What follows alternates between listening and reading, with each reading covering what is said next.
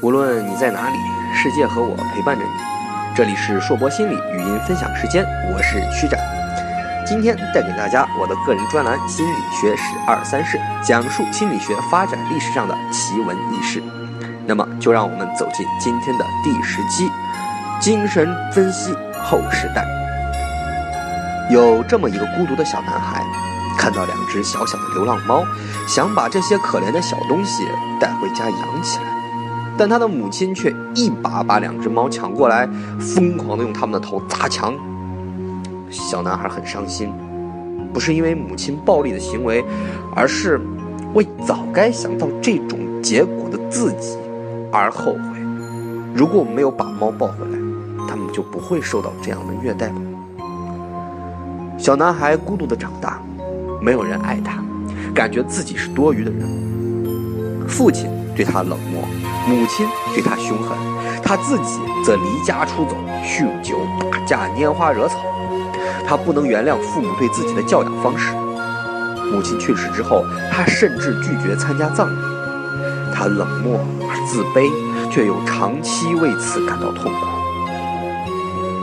因此，小男孩长大以后，自然而然地开始学习心理学。他跟随了很多人学习，从铁钦纳到弗洛伊德，只想找到自己问题的根源。最终，他在精神分析领域里找到了自己的归宿，并把这种精神分析中爱人爱己的方面发扬光大，成为了一代大师。这个男孩就是人本主义的创始者亚拉伯汉·马斯洛。纵观心理学的发展历程。几乎所有的学派和大师都有一个很奇怪的现象：某个大师创造了一个理论学派，然后几乎所有的学生和信徒都会纷纷反对、推翻大师的理论，并将大师的精神传承下去。冯特如是，铁钦纳如是，詹姆斯如是，华生如是，当然，弗洛伊德也不能免俗。在弗洛伊德名望达到顶峰的时候，他的好友和学生纷纷与他割袍断义，而弗洛伊德本人眼睛里揉不得沙子，只要和他意见不合，他就会把这些人驱逐出去，老死不相往来。离开了弗洛伊德之后，有的人成为了精神分析的翘楚，比如荣格，继承了弗洛伊德的精神，而将精神分析带到了一个崭新的高度；有的人则另立门户。比如马斯洛，试图以新的观念为心理学带来新的视野。这些人都化为精神分析学派建立之后的满天星辰，让一直纷争不断的心理学充满了勃勃生机。其中，我们首先需要讲述的就是弗洛伊德的女儿安娜·弗洛伊德。安娜是弗洛伊德六个孩子中最小的一个，她刚好降生在精神分析正式诞生的那一年。预示着他将成为继承父亲事业的开拓者。十四岁的时候，安娜就开始对父亲的工作产生兴趣，经常躲在角落里偷听维也纳精神分析协会的各种会议。从二十二岁开始，出于对父亲的信赖和对性心理的兴趣，他开始要求父亲对自己进行梦境解析。安娜所报告的梦境大多是充满暴力的内容。而弗洛伊德又坚持宣称，儿童性虐待是不良社会因素所出现的原因之一，这让每次对女儿释梦都几分几乎十分尴尬。一方面要接受学术性的合理解释，一方面又要听取女儿关于对自己乱伦幻想的描述，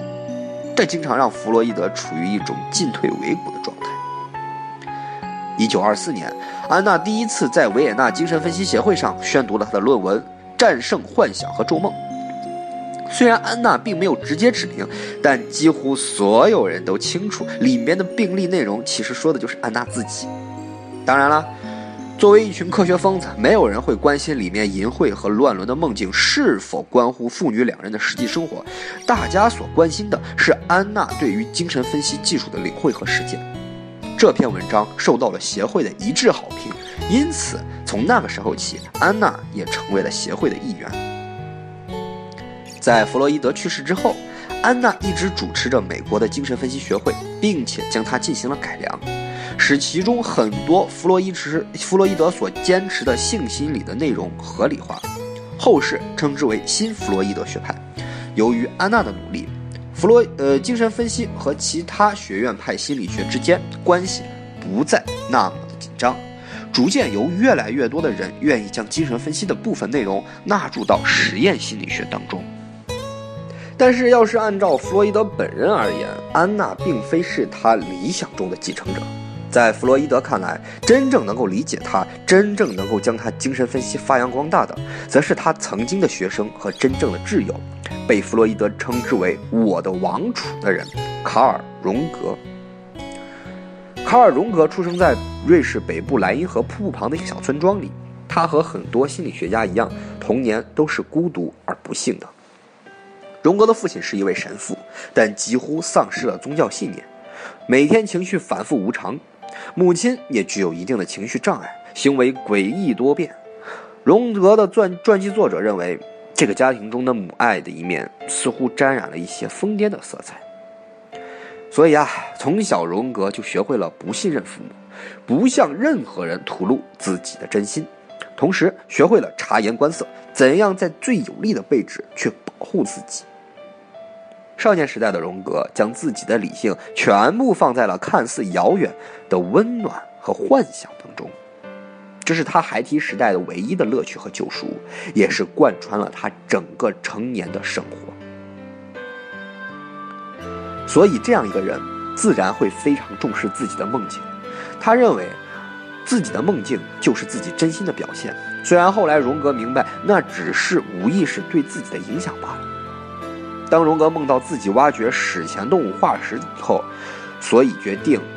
自己的人生应该是和跟这个有关。他决定大学的专业就去学自然科学。当他梦见一个地下洞穴当中，所以他就决定去学习心理学，去挖掘意识之下的无意识内容。荣格总是会听取梦境带给他的指示，他将梦境视为神谕，认为是对自己人生方向的指引。一九零零年，荣格获得了瑞士巴塞尔大学的医学学位。由于对精神病学十分有兴趣，荣格决定来到苏黎世的一家心理医院工作。在治疗病人的过程中，荣格和弗洛伊德恰恰相反，他喜欢让病人坐在自己对面，而不是躺在睡椅上。有时他甚至会把治疗搬在游艇上，吹着海风，一边看风景一边进行治疗。荣格对病人治疗的形式稀奇古怪，大多数都出于他。偶然间的灵光一闪，有一次啊，他当他的病人过来拜访他的时候，荣格打开门，板着脸对着病人说：“天哪，我不想再多见一个病人了，你今天回家自己治疗去吧。”那用这种方式强迫病人来给病人进行治疗。当荣格读了弗洛伊德《梦的解析》这本书之后，他认定弗洛伊德就是自己一直所仰望的那种大师。一九零六年，两人开始通信。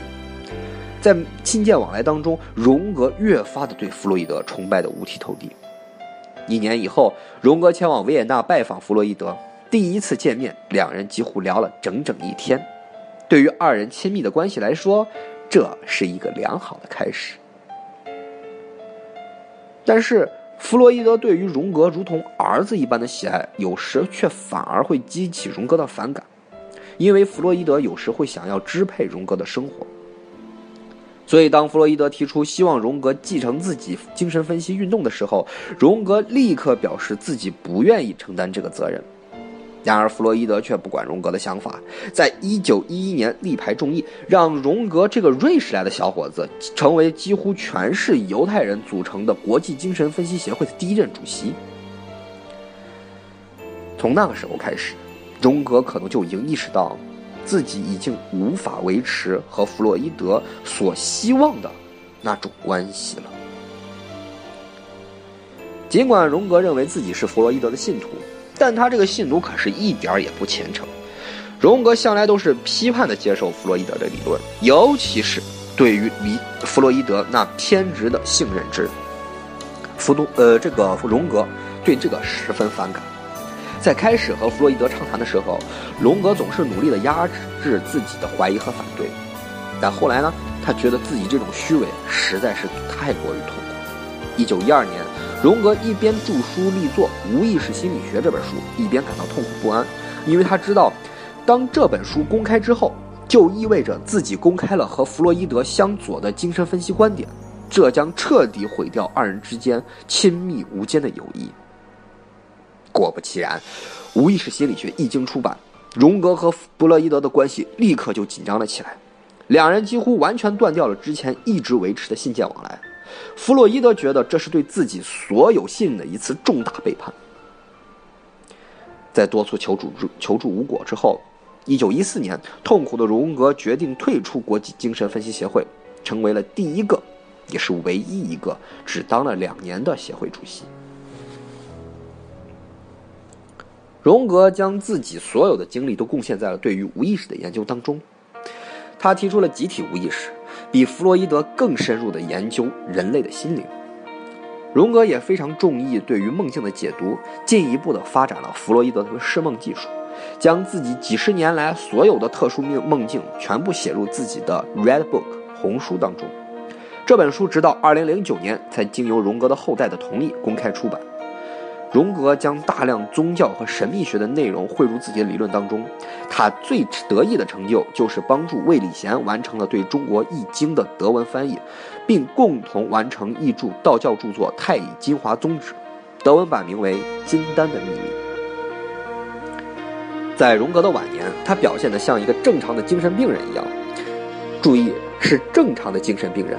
每天他早上都会对厨房用具说话。会把现金藏在书里或埋在土里，然后迅速忘记自己埋藏的地点。然而，在他的家人和朋友看来，这也许只是他童心未泯的表现罢了。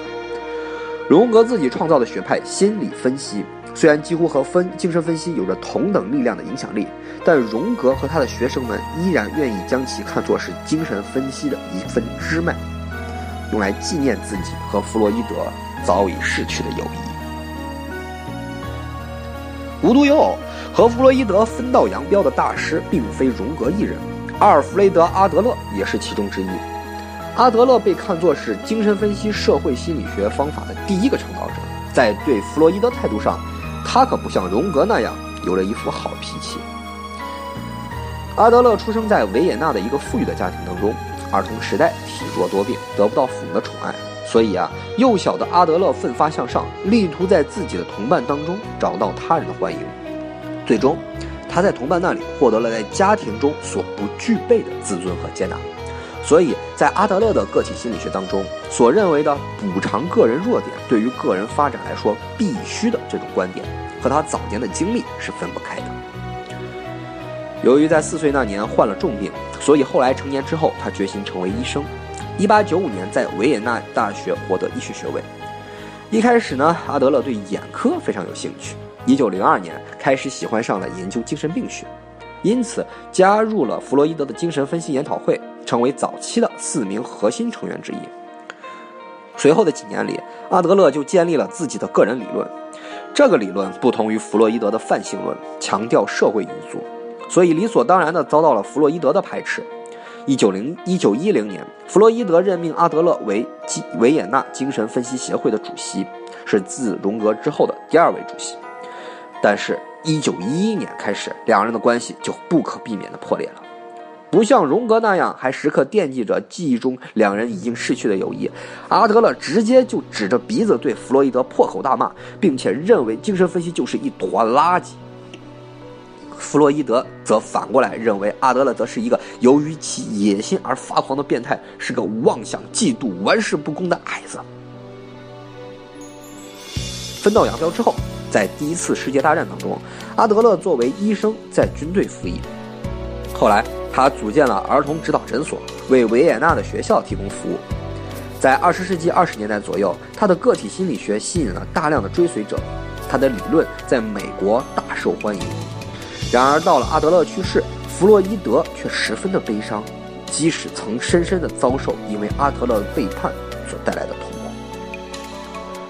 阿德勒始终都在追求对于个体的发展，认为人可以有意识地知道自己的发展，目的就是为了追求优越而完善自身。虽然他的个体心理学遭受了很多的批评，其中的很多内容也确实来源于他对于早年生活的一种偏执，但是阿德勒的观点确实为人性提供了一些更为惬意和乐观的解释，比起弗洛伊德扭曲和泛性论，要让人们愉快一些。作为唯一一种解释人格的理论，弗洛伊德的精神分析理论并没能长久地保持住这种唯一性。在弗洛伊德还活着的时候，就有那么多人站起来提出各种其他的观点来反对他。当然，无论是现代二十种典型人格理论再怎么花样繁多，都不可否认的是，他们共同的源头都在于弗洛伊德创造性的努力。从这个角度上来看，弗洛伊德当仁不让的和冯特具有一样的地位，提供了一个灵感的源泉，并树立一个被攻击的靶子。而对于个体的解释，莫过于阿德勒的个体心理学所做出的贡献，其结果就是催生出了一个新的势力，一个被称作和行为主义与精神分析共存的第三势力——人本主义。人本主义的创始者就是那个悲惨的小男孩亚拉伯汉·马斯洛。从一开始进入康奈尔大学学习心理学的时候，马斯洛被铁钦那惨无人道的实验给吓到了，认为这门课实在是可怕而枯燥。随后，他就转向威斯康星大学进行学习，在那里，他找到了另外一种非常有趣的研究方式，立马就让他成为了心理学最为忠实的粉丝。最初，马斯洛一直认为华生的行为主义才是心理学的未来，但是，一系列的个人经验让他认为行为主义过于狭隘，无法解决人类长久以来的困扰。后来跟随维特海默学习格式塔心理学的过程中，他对维特海默充满敬畏之情，给马斯洛的研究方向打下了坚实的基础。最后，在受到阿德勒的影响后，马斯洛才真正意识到自己究竟应该向哪个方向发展。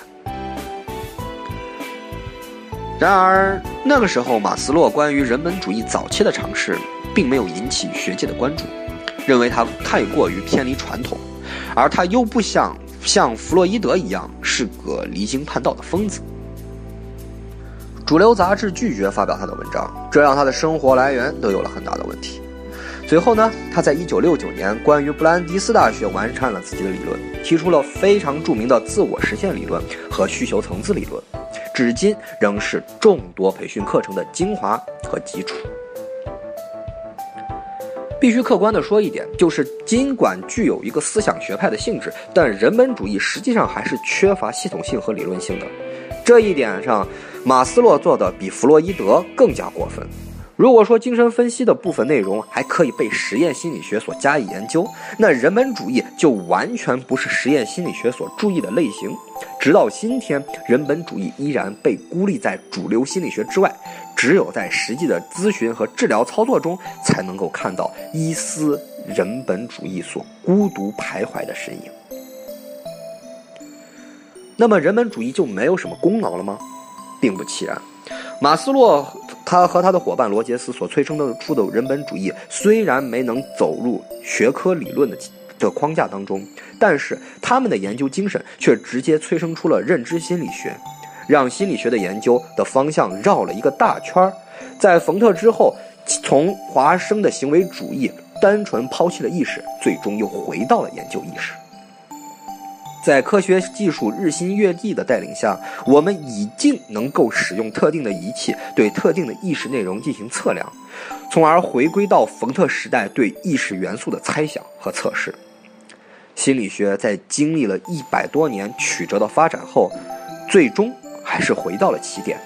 再一次的挑战对人类灵魂和思想本源的探索，为人类社会的发展做出自己的贡献。在未来，希望在更加完整的科技系统的支持下，心理学能真正摆脱神秘主义和封建迷信的帽子，从边缘科学和中间科学的困境中解脱出来，真正的加入自然科学的大家庭当中。那么，在未来，也许我们能够看到心理学的进一步的发展。作为一名专业的心理学从业者，以及未来心理学的研究者，我希望我也能够在心理学发展的历史长河中贡献出自己的力量。希望能够看到心理学在世界、在中国成为非常重要的自然科学的。一门分类。无论你在哪里，世界和我陪伴着你。这里是硕博心理语音分享时间，我是曲展。我的个人专栏《心理学史二三事》到现在已经全部结束了，希望大家喜欢我的系列，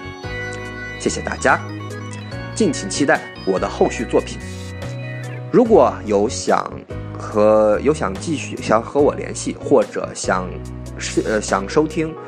并且翻阅以前心理学史二三十内容的，敬请关注我们硕博心理的公众号或私信于我。那。在不久后将会与大家再次见面，谢谢大家。